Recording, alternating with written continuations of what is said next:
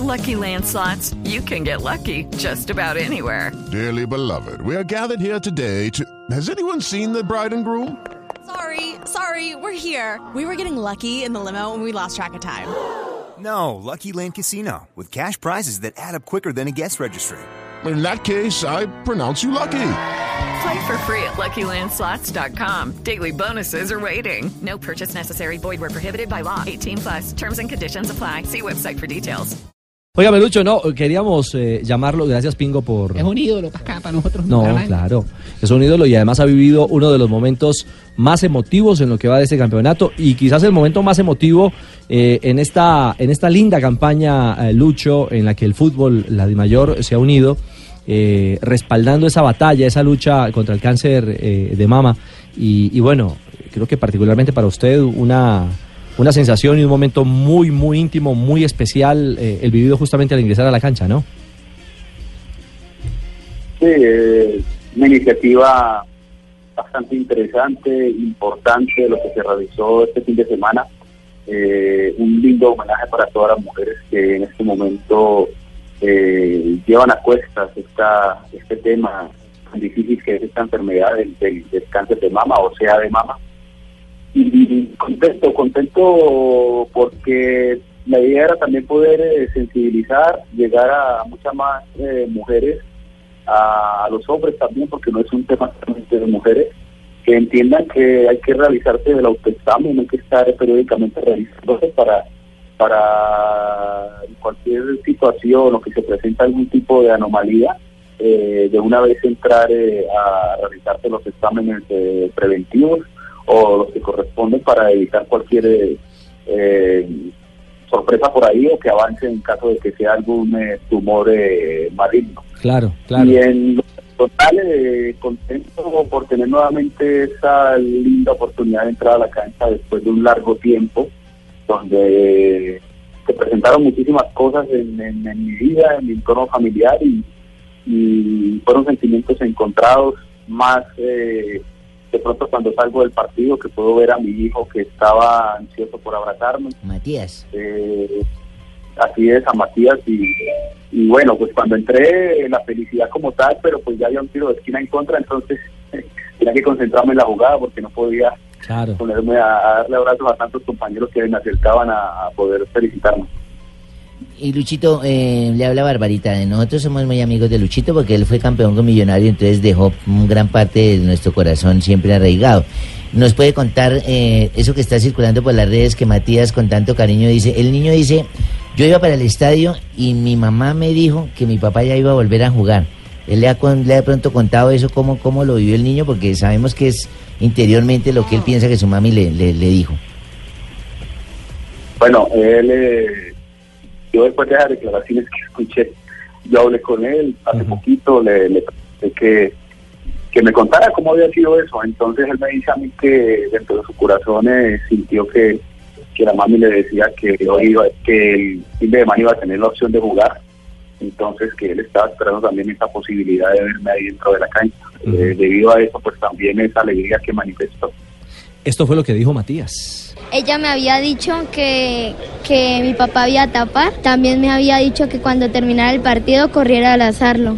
Me lo dijo, yo estaba llegando al... ¿A dónde? Yo estaba llegando al estadio cuando es que mi mamá me lo dijo por lamento, o sea, me comenzó a hablar. Uy, mucha felicidad porque, porque como mi papá le presentó un tema sobre el doping, entonces a mí me dio mucha tristeza, también a mi mamá, pero gracias a mi mamá yo sé que mi papá pudo volver a jugar.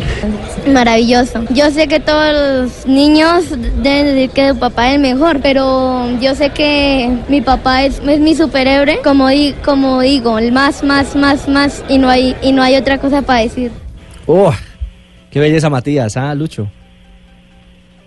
No, pues eh, cuando yo me di cuenta de esa nota, yo me pregunto a qué hora se me escapó, si él salió conmigo agarrado de la mano, estaba dando notas.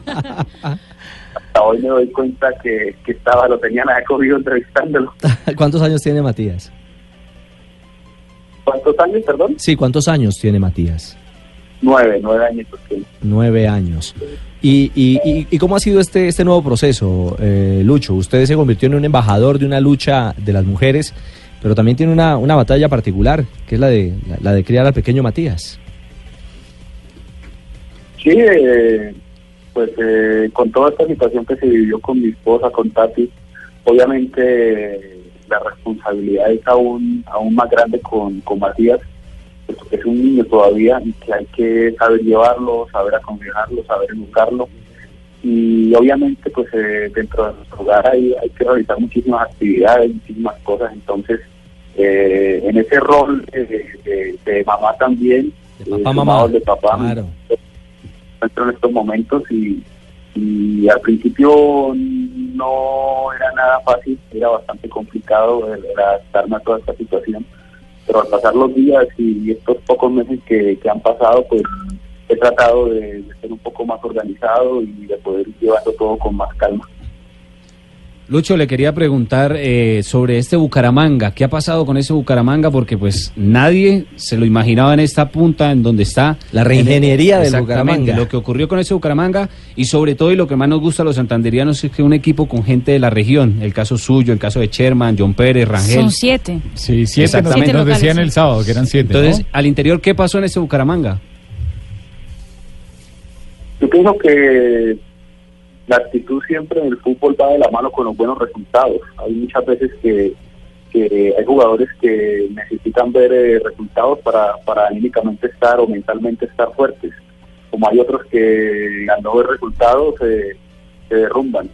Pienso que el equipo comenzó a conseguir los resultados, de esta manera el equipo empezó a crecer futbolísticamente, pues primero individualmente y después colectivamente y en esa medida eh, se empezó a creer un poquito más en lo que se puede dar y bueno, con base en el trabajo, la disciplina, lo que ha sumado eh, el profesor Oscar Ferrano, Robert, entonces pienso que ahí hemos ido eh, eh, aumentando o, o subiendo el nivel del equipo y, y hemos mantenido una regularidad eh, cada día mostrando un poquito más y esperamos seguir de esta manera.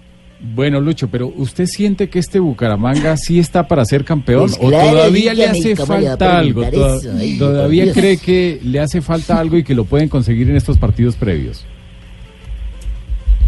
Queremos ir eh, paso a paso. Eh, obviamente todos los equipos cuando inician torneos tienen su, su sueño de ser campeón. Mucho más cuando tienes la posibilidad ya de estar en un grupo selecto de equipos que van a ir a disputar ese título. Pero pasa ya de ese objetivo que pues que, claro, claro está que, lo queremos. Eh, tenemos ahorita por delante tres compromisos que nos van a permitir también poder acceder a un cupo internacional y ahí en adelante pues ya poder enfocarnos en lo que es eh, esas finales que se vienen y poder alcanzar la final para obtener el título. Luchito, ¿les hace mucha falta Flavio en la línea? No, no, no, no, no se ha notado la, falta del profe línea. Pienso que ha existido una muy buena comunicación en todo el cuerpo técnico entre Oscar, Robert, eh, el profe Flavio, eh, y pienso que de esta manera pues eh, se ha venido interpretando en la cancha, en el terreno de juego. Nosotros, de pronto los, los, los más grandes del equipo también hemos intentado colaborar en lo que más podemos cuando por ahí vemos ciertas circunstancias en el juego y, y se la interpretamos al, al- por lo menos al, al profesor Oscar, que es el que está en la línea y de esa manera todos nos colaboramos e intentamos sacar el, el equipo adelante. Él baja en el entretiempo, ¿cierto? Al camerino, claro. Señor. Él baja en el entretiempo al camerino y de Sí, la charla. ni modo de que los jugadores suban allá, mijo. Sí, no, es más complicado, ¿sí o no? No lo entendí, perdón. O sea, él, él baja en el entretiempo al camerino a retroalimentar y todo lo No, que... no, no, no, no, no, no. No lo puede Hace la hacer. No lo puede Oscar, hacer. Hace la charla con Oscar y con Robert Villamizar, lo que tenga que corregir, él es el que lo hace dentro del camerino. Robert Villamizar, hermano. Me acuerdo cuando Robert Villamizar jugaba en Independiente Santa Fe. Y Oscar fue Gran jugador. guardameta también. Villamizar. Esta gente tiene tres buenos arqueros. ¿eh? Bucaramanga es seguro. Tiene a Aguirre, tiene a, Lucho Delgado Ramos. y a Nelson Sí, Ramos. señor. Tres excelentes arqueros. Ahí ya está seguro Bucaramanga. Una, una sana competencia Dos millonarios, excampeones además. por esa posición, eh, Lucho. Sí, contento por el nivel en general del grupo, contento por lo que viene mostrando también desde la parte que nos corresponde a nosotros, que es la portería James.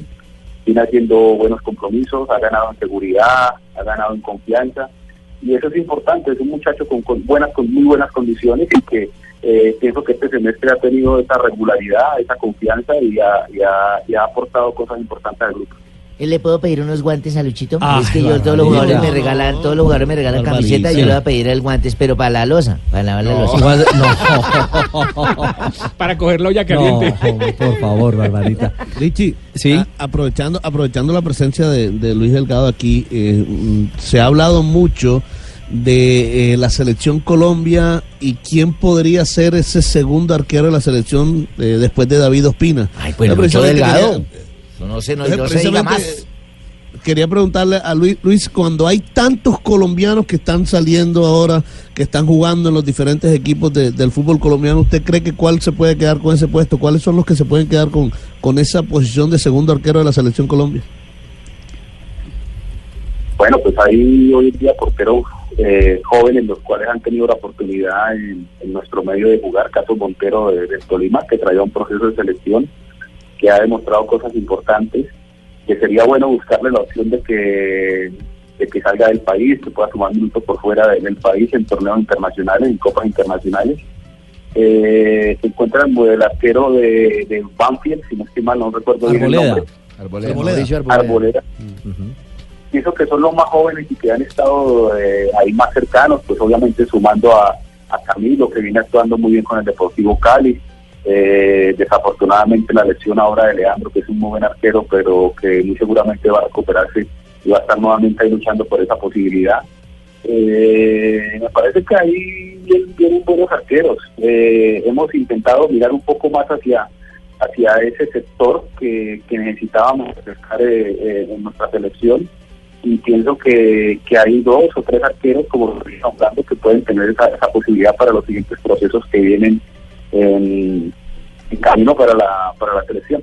Es que usted dice el arquero 4x4, el del Tolima. Montero, Montero. Montero, sí, señor. Sí, Monterito. Luchito, una preguntita acá que, que me, me surge, ¿no? Yo soy amigo de Lucho, pero No diga quiero preguntarle acá para que la gente sepa. Sí.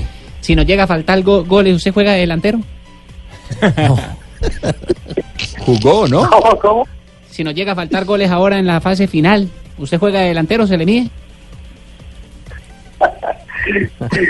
Estoy, estoy, hasta, estoy hasta de físico en el Bucaramanga que me toca ayudar a los compañeros cómo no voy a jugar de delantero queriendo meter a la cancha. Claro, esa es la actitud. Esa es la Estamos hablando de actitud. un guardameta goleador, cuatro tantos, Claro, bajito. lo Sí, bueno es que el Rangel, tiro libre, hermano, Rangel está bien. encendido, entonces mm, seguramente no le va a tocar. Y Sherman colocándola como un corocito. pucha el chinito Sherman. Ave María. Pues Lucho, no, mire, queríamos compartir con usted eh, estos minutos, queríamos, eh, aparte, eh, rendir un, un homenaje y, y destacar su propia labor eh, y recordando además que usted no ha plasmado solamente en su corazón, sino en su propia piel eh, esta realidad, ¿no? Y la realidad de- de- de- del afecto, del cariño, de su historia personal, pero también de la historia que le ha marcado su pequeño hijo Matías. Así es, eh, el día de ayer eh, me hice un tatuaje de una carta que me hizo Matías hace como, pues recién falleció mi esposa como al mes, como al mes y algo, porque como comentaba al principio, los primeros días adaptarme a muchas situaciones no era fácil, entonces eh, eh, eran muchas cosas desde las cuatro y media de la mañana que tenía que, que tengo que levantar el niño, en donde tenía que llevarlo a estudiar, irme para mis entrenamientos, salir del entrenamiento, ir a realizar pagos, eh, revisar facturas, revisar eh, compromisos, que era lo que manejaba prácticamente mi esposa, revisaba papeles y yo era el que tenía que ir a, a la plata Claro, claro. y, este después de hacer esas cosas eh, me tenía que ir a recoger al niño al colegio a recogerlo perdón no a acompañarlo a llevarle su almuerzo a sentarme con él a charlar a preguntarle Eh, de ahí lo dejaba en su asesoría de tareas yo me tenía que ir al gimnasio a, a recuperarme de la lesión, a hacer el fortalecimiento, salía del gimnasio, tenía que volver por él para llevarlo a sus entrenamientos de fútbol. Venía desocupándome casi 10 de la noche, 9 y media de la noche con él y tenía que llegar para eso, a hacer las tareas, mirar la plataforma, el internet y revisar las tareas.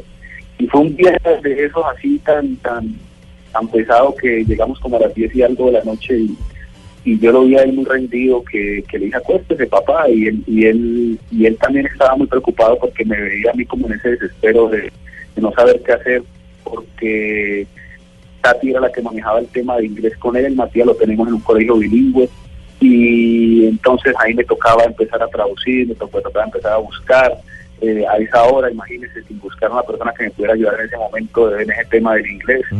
Y las manualidades que también le envían a, a los papás, porque en los colegios no le envían a los hijos, sino a los papás muchas manualidades y cosas. Entonces, eh, a esa hora haciendo manualidades, lo mandé a acostar a él, él se fue pues, preocupado para su cama. Eh, como a eso casi una de la mañana, pues yo me voy para la habitación y a acostarme, que pude terminar lo que tenía que hacer y, y al lado de la cama, al lado de él, encontré una carta que, que decía lo que plasmé en el tatuaje. ¿Y, y qué dice el tatuaje? ¿No lo quiere compartir? Eh, el tatuaje, dice, espera que no, no me ha aprendido la frase, me toca mirar. Hágalo. Mírese el brazo.